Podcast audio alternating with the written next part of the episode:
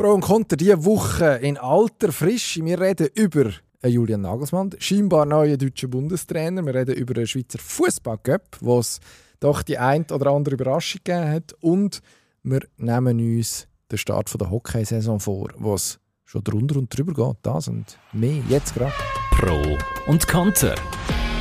Der Sportpodcast auf blick.ch. Knaller haben wir ein paar. Dramatischer geht es eigentlich nicht mehr. Mit dem Emanuel Gysi. Völlig unbeeindruckt von allem, was da auf ihn niederprasselt. Und Dino Kessler. Ist ja hilfreich, wenn man einen mhm. hat, der noch ein bisschen etwas erklären kann. Pro und Konter.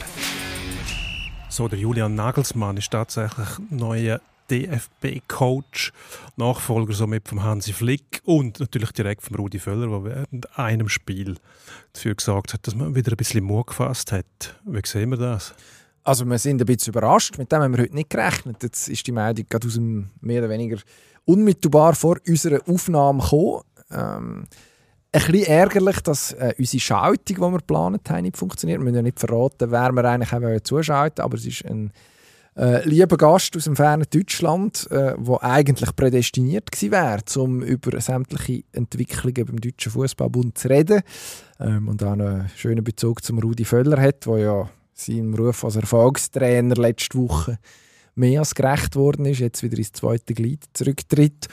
Das haben wir noch ein bisschen zu verarbeiten. Wir haben äh, verschiedene Anrufversuche gemacht und einfach nicht geschafft, die Verbindung so zu etablieren, dass wir ein vernünftiges Gespräch herbekommen haben. Vielleicht schaffen wir das ja nächste Woche.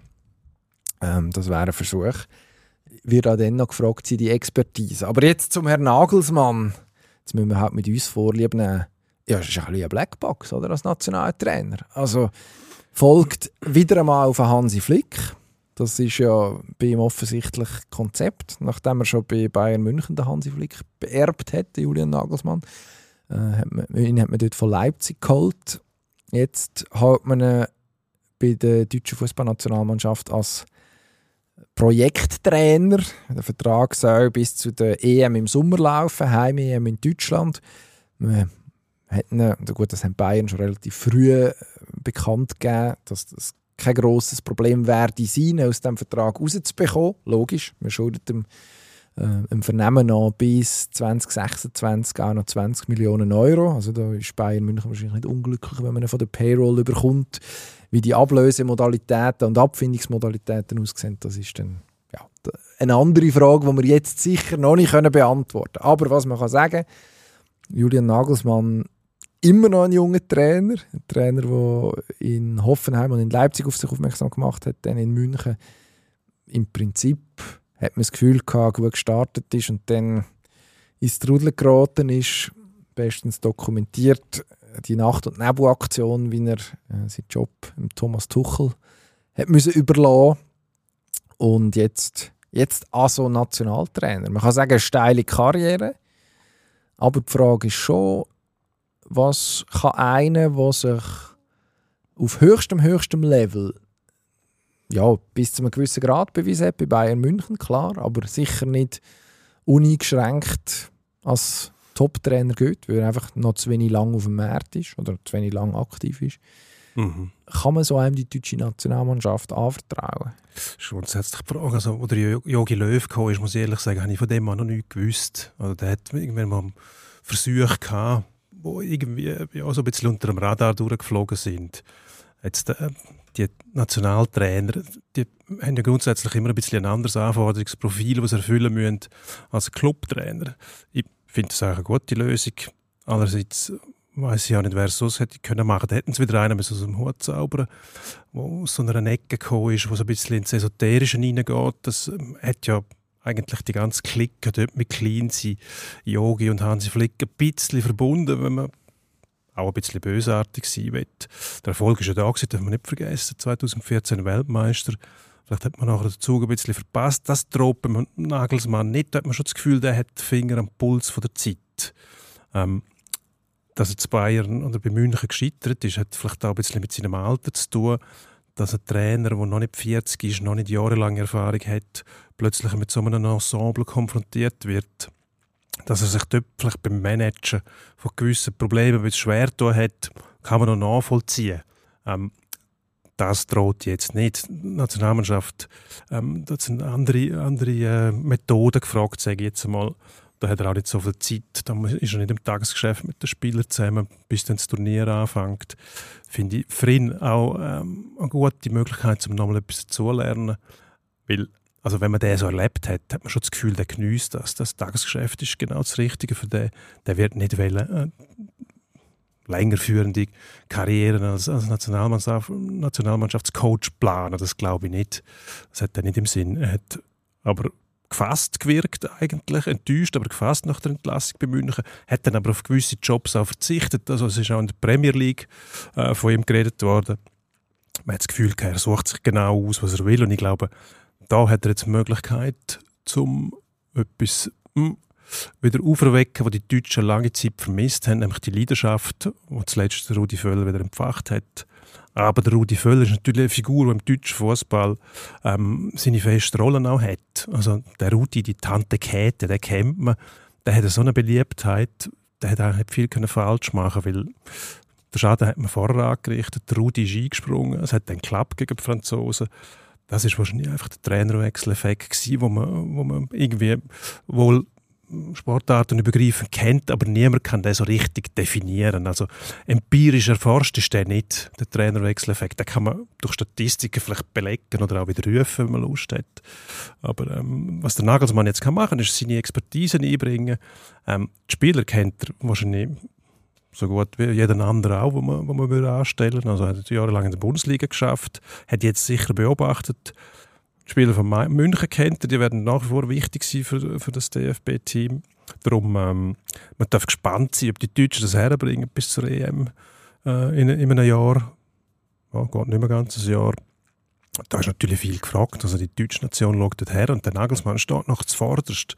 Ähm, das ist für ihn schon auch noch ein Schritt in der Karriere. Also, wenn du mich fragst, ist das ein grosses Risiko für ihn. Also, du hast es vorhin gesagt, er über, hat sich sehr gut überlegt, was mache ich jetzt. Also in der, Bundes äh, in der Bundesliga, der Premier League ist, ist von, von Chelsea über Tottenham ähm, alles Mögliche umgeboten worden, wo er, wo er als äh, Trainer könnte, könnte starten oder wo er könnte einsteigen ähm, Dann ist irgendwie PSG umgegeistert, äh, alle möglichen Weltclubs. Ähm, ich glaube, Real habe ich auch mal gelesen wer weiß, vielleicht kommt dort der grosse Schaffel, wenn der Ancelotti dann Brasilien übernimmt, dass man dann sagt, nach der EM, jetzt habe ich Zeit, kommen dann über und in der Zwischenzeit, dass man nicht ganz langweilig wird äh, und ich nur muss Skifahren im Winter, mache ich die deutsche Nationalmannschaft parat für die EM. Vielleicht ist das eine Überlegung. Aber man darf schon nicht unterschätzen. Also, der, und man darf sich auch nicht blenden, denke ich, von dem 2-2-Sieg gegen die Franzosen, wo ein gutes Spiel war von der deutschen Nationalmannschaft. Gleichzeitig muss man sagen, wir reden hier über ein, also das ist kein Wettkampfspiel gewesen, kein Pflichtspiel. Also, äh, auch wenn Deutschland, Frankreich sicher immer grundsätzlich eine gewisse Bedeutung hat für beide Nationen, aber das ist nicht ein Vorrundenspiel an einem grossen Turnier gewesen, oder ein Nein, Qualifikationsspiel. Ja, oder? Ja die Reaktion von Deschamps zeigt, also, wo, wo darauf verzichtet hat, Mbappe einzusetzen. Also, was der kann anrichten, wenn es nötig ist, hat man im WM-Final gesehen. Welche Franzosen hat man da geschlagen? Das, das, ja. mu das muss man sich fragen. Und dann muss man sich auf deutscher Seite, und das hat ja jetzt angefangen, der Prozess, der ja dann in Deutschland oft so in eine Art Selbstzerfleischung abdriftet, aber ah, ja. die Analyse, was ist eigentlich alles schiefgelaufen in den letzten Jahren, der Ist-Zustand jetzt endlich einmal akzeptieren, eben nicht als Zwischentief, sondern dass man jetzt mehrfach in der Vorrunde ausgeschieden ist an grossen Turnier als Fußballnation, die eigentlich sich näher am Weltmeistertitel wähnt als an einem Vorrunden aus. Also ein Achtelfinale ist normalerweise im deutschen Fußballverständnis eine Zwischenstation auf dem Weg zu grossen Taten und nicht etwas, wo man darum kämpft. Also das kennen wir in der Schweiz, dass man sagt, Achtelfinale ist eine gute Bütze und alles mehr ist Bonus. Aber so tickt man ja zwischen, zwischen München und Hamburg eigentlich nicht. Die Tradition verpflichtet natürlich auch, oder? Eine Nation, die äh, mehrere Weltmeistertitel auf dem Konto hat.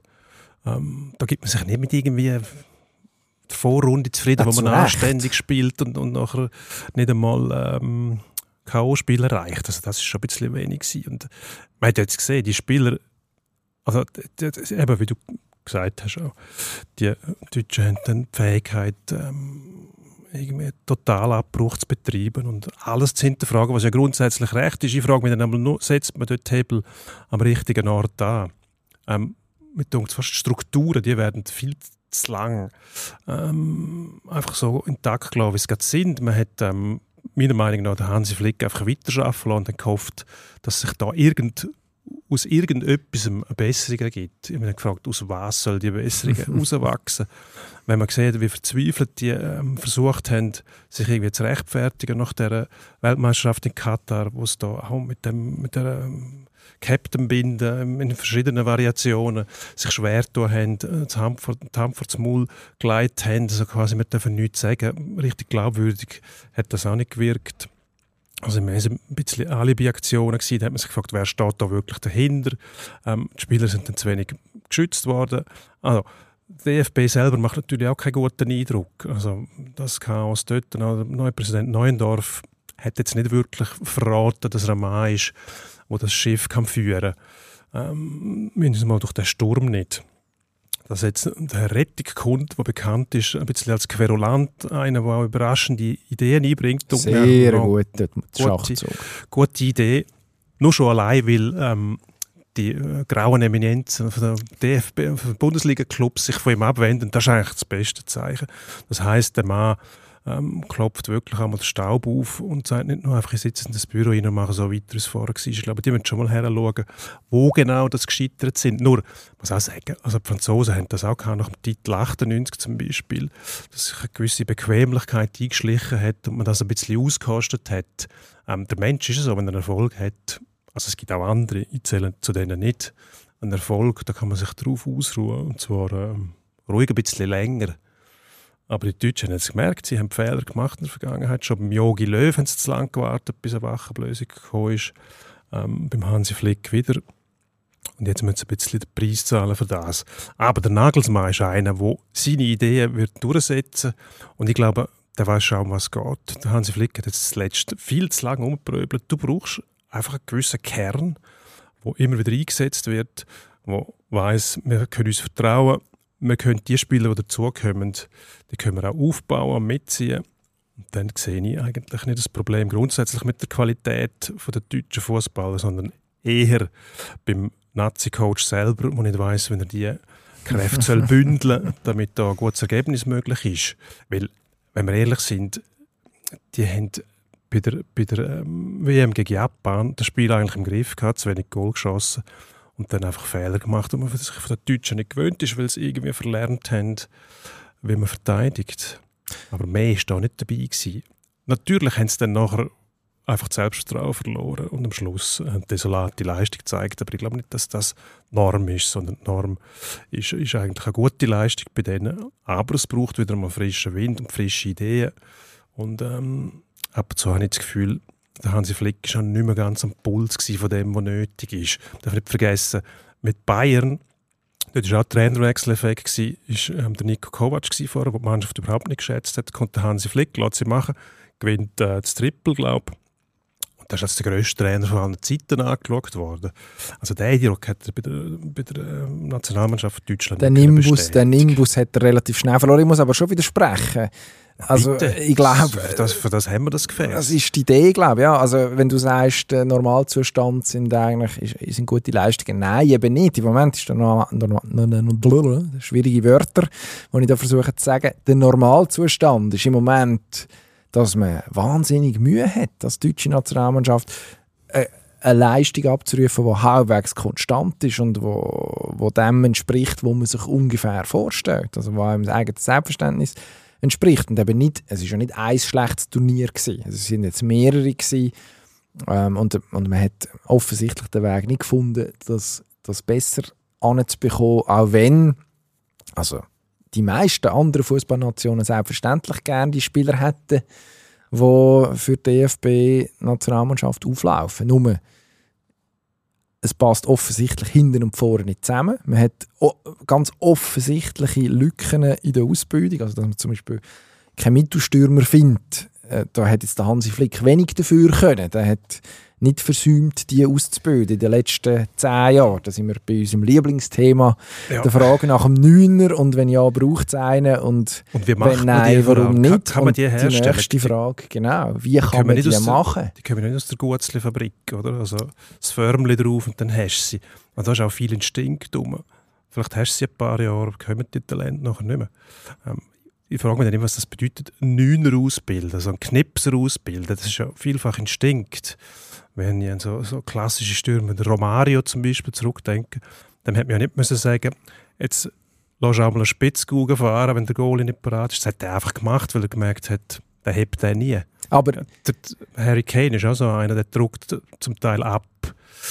Ähnlich wie der Benzema im Strafraum. Tödlich, oder? Aber das kannst du doch dem nicht beibringen. Das ist Instinkt. Ja, bis zu einem gewissen Grad kann man es sicher lernen. Und nachher die letzten paar Prozent. Aber in einem, also Deutschland ist immer noch das bevölkerungsreichste Land von Europa mit einer immensen Fußballtradition, dass man unter diesen über 80 Millionen Leuten nicht zwei oder drei findet, die zwischen 20 und 30 sind, die halbwegs vernünftig können im Sturmzentrum spielen Das dünkt mir nicht logisch. Vor allem, wenn man bedenkt, dass man eigentlich eine Tradition hat, dass man die immer hatte in den letzten 100 Jahren Fußballgeschichte. Und jetzt ist im Moment der Niklas Füllkrug und nichts gegen Niklas Füllkrug, aber der Mann ist auch 30 jetzt geworden, oder? Also da, da sind wir, das ist ein Spatzünder, der hat den Weg jetzt zu Borussia Dortmund gefunden auch in dieser Transferperiode, ist jetzt also eigentlich etwa bei einem Spitzenclub Fang angekommen, nachdem er über äh, in den letzten Jahren bei Werder Bremen sich so nah dies nah, ich meine, der war vor zwei oder vor drei Jahren noch in der zweiten Bundesliga gewesen mit Werder Bremen, sich nah dies nah hergetastet hat. Das ist im Moment die grosse deutsche Sturmhoffnung, wenn man das bei so einem alten Spieler will sagen Und hinten dran ist relativ wenig. Yusufa Mokoko wird dann irgendwann ein Thema werden. Ähm, dann kann man den ewigen Thomas Müller bringen, der aber wahrscheinlich auch eher profitiert, wenn eben noch einer um ihn herum ist, ein Harry Kane zum Beispiel, der als Neuner und als falscher Neuner kann spielen hinterlistigerweise. Aber einbürgern können sie den nicht. Auch wenn die Engländer schon Angst haben, dass dann der einste Mal der Spross vom Harry Kane, Frau Kane ist ja schwanger, äh, der einst könnte Deutsche werden und dass, äh, dass sich dann irgendwann noch könnte rächen könnte. Ich äh, bei einem den äh, britischen Revolverblätter in den letzten paar Wochen mal gelesen. Also ja, es kann lustig werden. Ich glaube, ich glaub, die Nagelsmann-Geschichte, da wird ex... Also, das ist 50-50, ob das gut geht oder nicht. Ich gebe dem eine größere Chance, ehrlich gesagt. Ähm, ähm, Seine Fähigkeiten sind für mich unbestritten. Seine Probleme, die er hatte bei München, sind eher im Feintuning zu suchen und zu finden und vielleicht beim Management von diesen Egos. Aber das muss der Mann auch noch lernen. Ich glaube, bei der Nationalmannschaft hat er ein gutes Händchen. Vor allem seine Ideen werden auf Begeisterung stoßen, da bin ich sicher. Und ähm, die Spieler werden froh sein, dass sie einen haben, der ein bisschen, bisschen äh, fulminanter ist auch an der Seitenlinie als das Stoische, das doch der Hansi Flick ein bisschen äh, Maß präsentiert hat. Was man darf sagen, seine alte Bayern-Connection, die scheinen das ja sehr bedauert zu haben damals, die Kimmichs und Goretzkas von dieser Welt, die jetzt auch in der Nationalmannschaft werden auch spielen weiterhin, also aller Voraussicht nach. Also dort scheint er ja eine gewisse Hausmacht äh, weiterhin auch zu Ja, man haben. hat sich erinnert an gute. Voraussetzung. Eigentlich. Wenn wir eins weitergehen. Genau, also weiter. Gute Voraussetzungen hätte eigentlich auch der HC Davos gehabt. Nämlich einen neuen Trainer gekriegt auf diese Saison. Jetzt sind wir beim Schweizer Hockey. Ein Sprung vom Rasen auf die Eis. Die Hockeysaison hat angefangen letztes Wochenende. Davos mit Problem, zwei Niederlagen, und zwar daheim gegen Freiburg und dann im Jura gegen Nashua. Der neue Trainer ist schon ein bisschen unter Druck. Ähm, Josh Holden, Josh vom EV. Zug, Assistenztrainer, der war langjährig unter dem Dan Tangnes, erfolgreicher Meistertrainer. Assistent, wenn man das so sagen will. Fall, ja. Das färbt immer ein bisschen einen Assistent auch ab. Was denn der kann, erfahrt man allerdings erst, wenn er selber in der Verantwortung steht.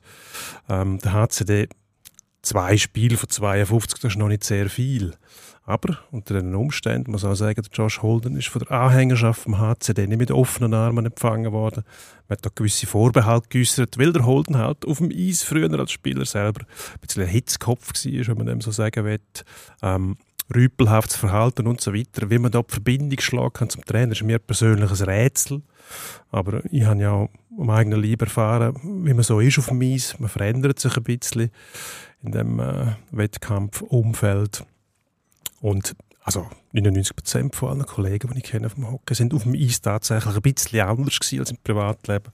Wer ist da genau bin ich auch gleich gewesen? recht froh gewesen. Wer ist genau Das, gleich gewesen? ähm, es hat ein paar gegeben, die auf dem Eis und neben Eis sehr, sehr lieb und freundlich gewesen sind, ohne dass das für irgendjemanden ein Nachteil gewesen wäre. Zum Beispiel? Sag Namen. Der Andi Ritsch zum Beispiel.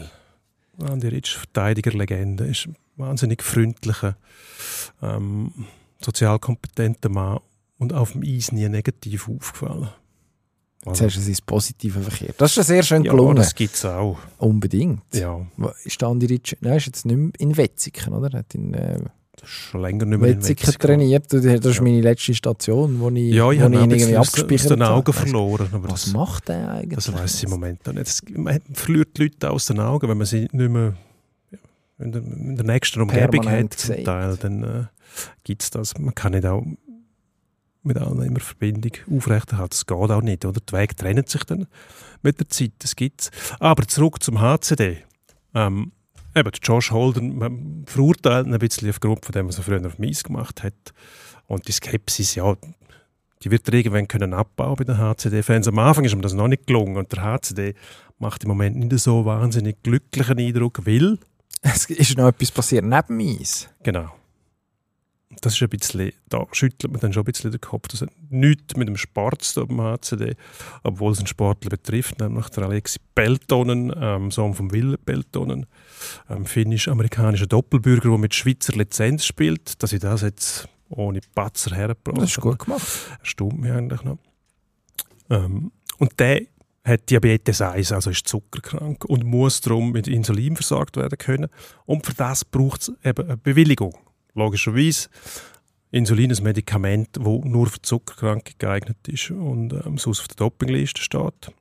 Also muss man das anmelden. Ist aber kein Problem. Die Bewilligung kriegt man, muss medizinischen Test vorlegen, Diagnose. Der hat tatsächlich Diabetes, dann darf der Insulin, er hat der HCD verpasst. Und Und jetzt? darum wird der Alex Peltonen wahrscheinlich gesperrt für ein Weile, wenn sie nach dem gleichen Muster ähm, vorgehen wie beim äh, Corey Conacher. Das ist noch nicht einmal ganz Das ist ein bisschen mehr als zwei Jahre. Ein bisschen mehr als zwei Jahre her, aber das ist noch nicht so verjährt, dass man nichts mehr davon weiß, wenn man sich mit dem ähm, Problem muss befassen muss. Also hat man beim HCD eigentlich müssen sich bewusst sein, dass einer, der zuckerkrank ist, muss Insulin nehmen und dass man das Insulin muss anmelden muss. Ja, also Es ist ein bisschen peinlich, muss ich sagen. Nicht oberpeinlich, von dem, wenn wir nichts hören. du nimmst, Aber mir, es ist ein bisschen, du nimmst mir die Worte aus dem nicht oder? Es ist, sehr professionell. Also irgendeine Institution beim HCD, sagen wir mal, die medizinische Abteilung, die muss sich ja mit dem Fall befassen. Nötigenfalls auch bei der Beschaffung von dem Medikament, das weiß ich nicht, Rezeptur vielleicht, also irgendwo durch hat man das auf dem Radar haben, das hat man verpasst. also es ist, muss man wirklich sagen, Corey Conacher vor zwei oder vor drei Jahren, mittlerweile fast, äh, muss man sagen, dort war das Problem, gewesen, dass der Mann seine Saison in Lausanne angefangen hat, dann zum SCB transferiert worden ist. Im SCB hat man nicht auf dem Radar gehabt, dass, man, dass die Ausnahmebewilligung neu muss beantragt werden So habe ich es verstanden. Ich glaube, Also ist das beim Teamwechsel der Fall? scheinbar, ja. Okay. Scheinbar. Ähm, dumm gelaufen, aber logischerweise auch ein Versäumnis. Dort hat man nachher eine, so eine kleine Schlaumeierei gemacht.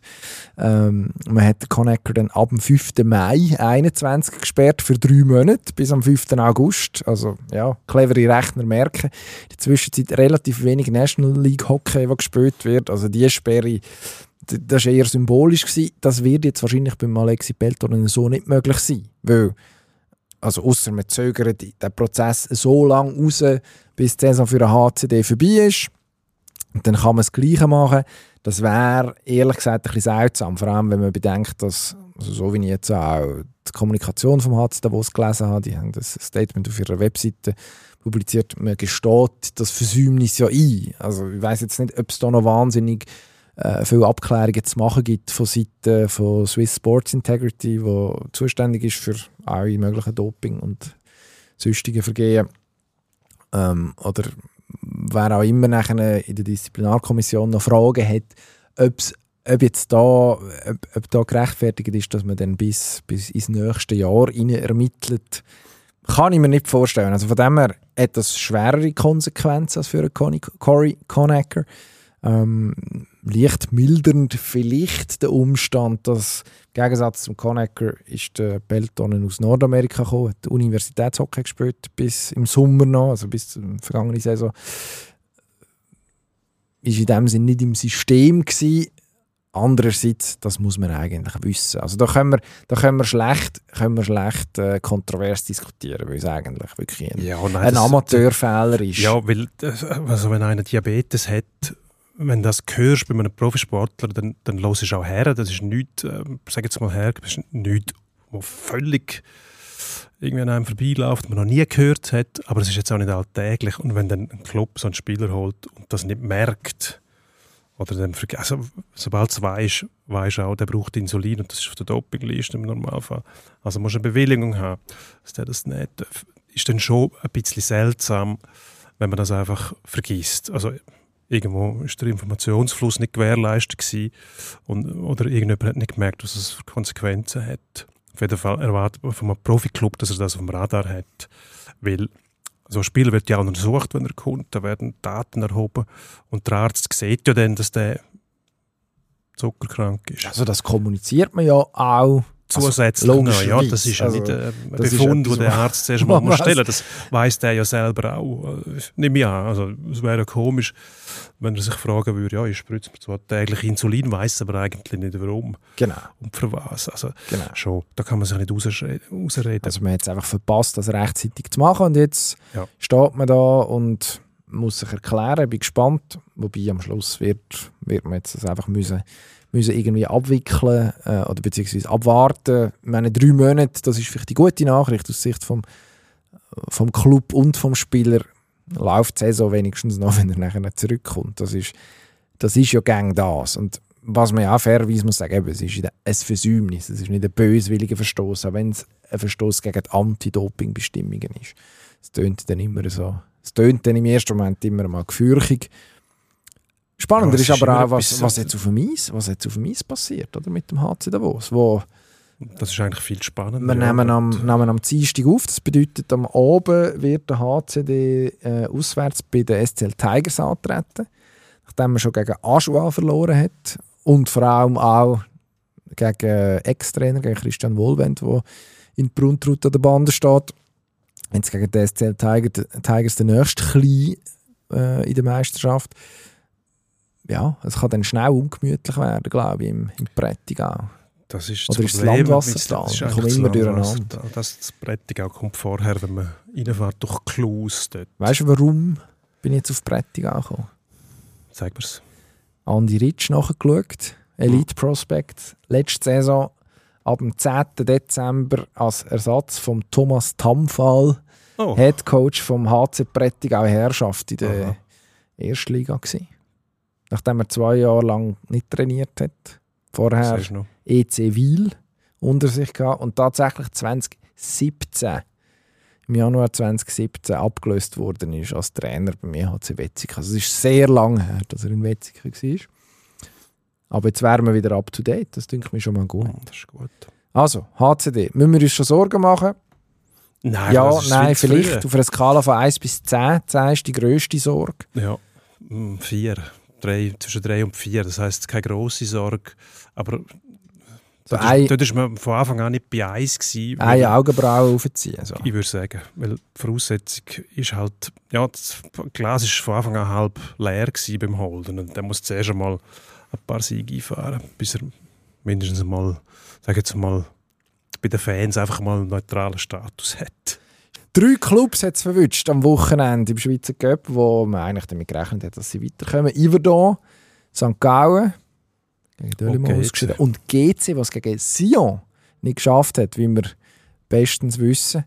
Gut, Sion ist eigentlich Ist eine Mannschaft, die müssen es auch, wobei der, der Zauber ist jetzt auch schon länger verflogen. Etwa seitdem, seit man den Peter Zeidler entlassen hat in Sion, oder? Wo der Christian Constantin vor dem Köpfinal den Zeidler gespickt hat. Und das bis heute bereut. Und der Zeidler bereut es, glaube ich, auch. Der hat gerne dort irgendwie noch etwas gerissen. Jetzt wird er dieses Jahr den Cup wieder nicht gewinnen, der Peter Zeidler. Weil er mit St. Gallen sich früher verabschiedet hat, obwohl man in der Ostschweiz den Kübel als eine, also eines der Saisonziele ausgerufen hat. Was, was stricken wir da daraus jetzt für Ja, uns? Also für mich nicht viel. Ich finde das, äh, ja, natürlich musst du im Einzelfall dann immer darauf hinweisen, wieder, ja, was haben wir gegen Unterklassiker verloren. Das ist genau das Prinzip vom Göpp. Ja, der Oberklassige hat allen Druck, der Unterklassige nicht so funktioniert, das, das macht es ja auch spannend. Eben, im Normalfall passiert ja nichts.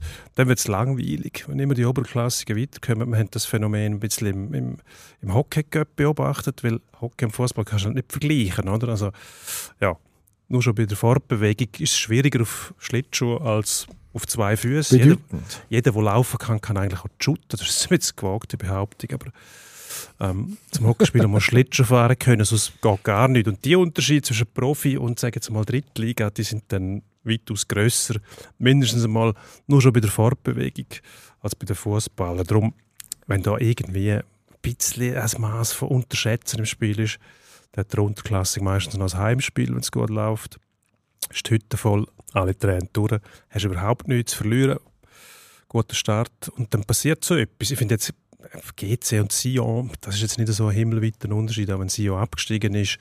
Aber Sion ist immer ein Name, oder? Die können auch nicht für sich reklamieren, wir sind jetzt da die absoluten Aussenseiter.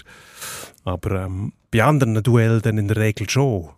Und dann kommt das zum Tragen. Und das finde ich spannend. So soll es sein im Göpp. Nein, wir wünschen uns ja eigentlich mehr Überraschungen. Ja, Das genau. muss man fairerweise sagen. Gleichzeitig muss man natürlich schon festhalten, als Oberklassige, es gibt ja einen Grund, warum du oberklassig bist.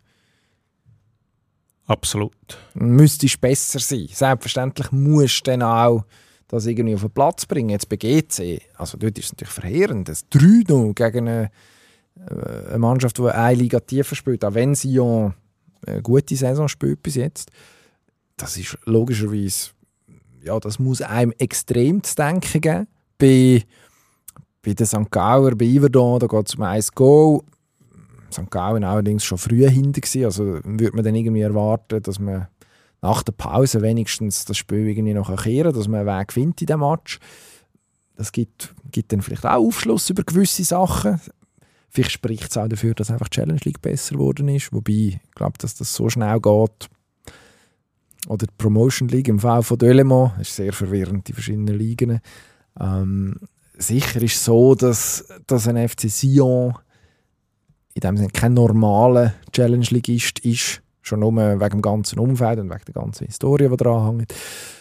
Aber ja, also ich bin jetzt gespannt, was das bedeutet für die nächsten, für die nächsten Wochen und Monate. Gerade in St. Gallen, wo man sich ja auf die, auf die Kontinuität sehr viel einbildet, wo ich, auch, ich finde, also ganz persönlich, äh, ob es jetzt besser gekommen wäre, wenn man, den, wenn man das ein oder andere Mal zum, Train, zum Mittel vom Trainerwechsel gegriffen hat. Das kann man logischerweise schön spekulieren. Die Geschichte lehrt, dass ja dann sehr oft Mannschaften irgendwann wieder dort zurückkehren, wo sie mal waren vor dem Trainerwechsel, dass der Effekt vielleicht kurzfristig ist. Ähm, St. Gallen mit dem Peter Zeidler hat man einen an der Seitenlinie, der eine gewisse Identifikation äh, verkörpert. Dazu der Rest von der Führungscrew bestens bekannt, Hüppi, Sutter. Ähm, aber die werden sich jetzt schon müssen fragen, die Saison, jetzt gibt es noch ein Saisonziel, nämlich jetzt, also nein, zwei, zuerst mal unter die Top 6 kommen und dann dort europäisch spielen irgendwie oder einen Platz für, im europäischen Geschäft ergattern, um den Satz doch noch vernünftig zu beenden. Ja, es kann eine lange Saison werden in der Ostschweiz jetzt. Ja, vielleicht ist der Vorfall im Göpp auch gut für die Mannschaft. Das kann man zum jetzigen Zeitpunkt noch gar nicht so richtig entscheiden. Natürlich ist jetzt zuerst einmal äh, Kritik, wo, wo alles dominiert. Aber schlussendlich ist es ein Wettbewerb weniger, wo du keine Gedanken machen musst. Äh, Maul abputzen und weiter heisst es dann. Ich glaube, das ist das Gescheiteste, was du machen kannst. Ändern kannst du es eh nicht mehr. Also, äh, da können wir natürlich auch nachfragen. Wir wollen dann auch wissen, warum ist das passiert, was haben sie gemacht, haben sie sie unterschätzt, stimmt irgendetwas nicht. Aber grundsätzlich, die werden es wissen. Haben sie ein paar Fehler gemacht, haben sie sie nicht ernst genommen. Ja, gut. Aber St. Gallen ist immer noch ähm, ein Club, der in der Superliga eigentlich nicht so schlecht dasteht. Das muss man schon sehen. Mula putzen, weitermachen ist ein gutes Genau. Stichwort. Kommen wir gehen zum Endspurt. Endspurt. Am Wochenende ist Lever Cup. Das erste Mal ohne Roger Federer, auch ohne Novak Djokovic und Carlos Alcaraz. Europa gegen den Rest der Welt schaust. Mhm. Ähm, also Europa gegen den Rest der Welt, dann wenn ich, wenn ich dort schaue, dann die Superstars sehen. Und wenn die nicht dabei sind, dann ist der Reiz schon mal ein bisschen, sagen wir mal, ja, abgeflacht. Dann müssen wir überlegen, habe ich Alternativen? Habe ich den natürlich? Ähm, da kommen wir gerade darauf zurück. Ähm, da muss ich sagen, ja, da müssten wir schon ein bisschen mehr herlegen, damit ich zugreifen. Also, mm, wenn ich beim Durchzeppen einen gesehen der mir passt, schaue ich, aber sonst als Veranstaltung müssen wir mehr bieten. Ist das fair? Das ist Sternsport. Du darfst sagen, was du willst. Ähm, und jetzt komme ich darauf zurück, was ich denn wirklich schaue, Rugby nämlich. Ähm, letztes Wochenende Fidschi, herrlich gewesen. Zum ersten Mal seit 54 Jahren Australien geschlagen. Ähm, der Eddie Jones, Trainer, Coach von den Australiern, gar nicht zufrieden gewesen. Ähm, da kommen wir ein Problem auf dazu. Er hat ja gesagt, jetzt gehen wir und gewinnen den Rugby World Cup. So wird es nicht sein. Und am nächsten Wochenende haben wir übrigens am Samstagabend um 9 Uhr der Klassiker überhaupt, oder der Kracher, muss man sagen. Klassiker wäre zu betreiben. Südafrika gegen Irland. Das heißt Titelverteidiger, Weltmeister Südafrika gegen Six Nations Sieger Irland. Spiel von das Spiel. Das war eine sehr kurze Einleitung für eine Endspurtfrage. Würde ich sehr empfehlen zu schauen, so oder so. Nummer 1 gegen Nummer 2 von der Welt. Äh, lohnt sich, nachdem jetzt vor allem auch äh, der WM-Organisator es geschafft hat, die Hymne äh, entrümpeln. Man hat zu Beginn von der WM wirklich Katzenmusik auf die Hörer und Zuschauer losgelassen mit Kinderchören, die irgendeinen Kanon mehr oder weniger äh, von sich gegeben haben. Wirklich ein Kakophonie sondergleichen. Jetzt tönt es gut, es sieht gut aus und mit, bei Fidschi hoffen wir selbstverständlich, dass der Höhenflug weitergeht. Jetzt spielen sie noch gegen Portugal und gegen Georgien, meine ich. Also zwei Gegner, die sie können schlagen können. Und dann wäre Fidschi im WM-Viertelfinale. Und dann ist alles möglich, das wissen wir. also, das sind die Gesetze, die nur Rugby-WM hat eigene Gesetze. Irgendwie so. Apropos Australien, Eddie Jones hat vielleicht bald mehr Zeit. Es wird allerdings nicht länger mhm. zum ähm, daheim vor der eigenen Haustür in Melbourne NHL zu schauen. Was ist dort genau los? Ja, NHL ist die Idee, dass äh, eben eine gute Idee wäre, ähm, dort irgendwie Promospiel zu veranstalten. Das heisst, ähm, man lädt zwei Teams gegeneinander antreten. Das hat man schon auf anderen Kontinenten und Ländern gemacht. Das mal ist äh, LA, das Team von Kevin Fiala, gegen Arizona, das Team von JJ Moser. Die spielen in Melbourne gegeneinander. Jetzt, was die NHL tatsächlich in Australien will, man weiß von den Australiern, dass sie wahnsinnig sportbegeistert sind und allem eine Chance geben, das ist grundsätzlich gut. Ähm, es wird schlussendlich um Geld gehen, der Manager muss irgendwie die Chance sehen, dass dort unten etwas zu holen ist. Ähm, ich finde es interessant, mal schauen, was die Spieler dazu sagen. Wir werden nächste Woche können darüber berichten, auch an dieser Stelle schnell eine Stimme reinbringen vom äh, J.J. Moser oder vom Kevin Fiala, weil wir ja Leute haben, die die dort beobachten. Nicht schlecht? Das ist super, machen wir gut. Da bist du überrascht. Nein, ich habe es gewusst. Du hast es gewusst, Aber- das stimmt. Aber äh, habe ich gewusst, dass wir das planen hier einspielen. Das ist eine hervorragende Idee. Ja, ich hoffe, wir haben nicht zu viel versprochen. Nein, ist gut. Jetzt ist, jetzt ist der Druck, der Druck steigt. Das ist, Gut. das ist nicht schlecht. Letzter Programmpunkt. Wir schnell.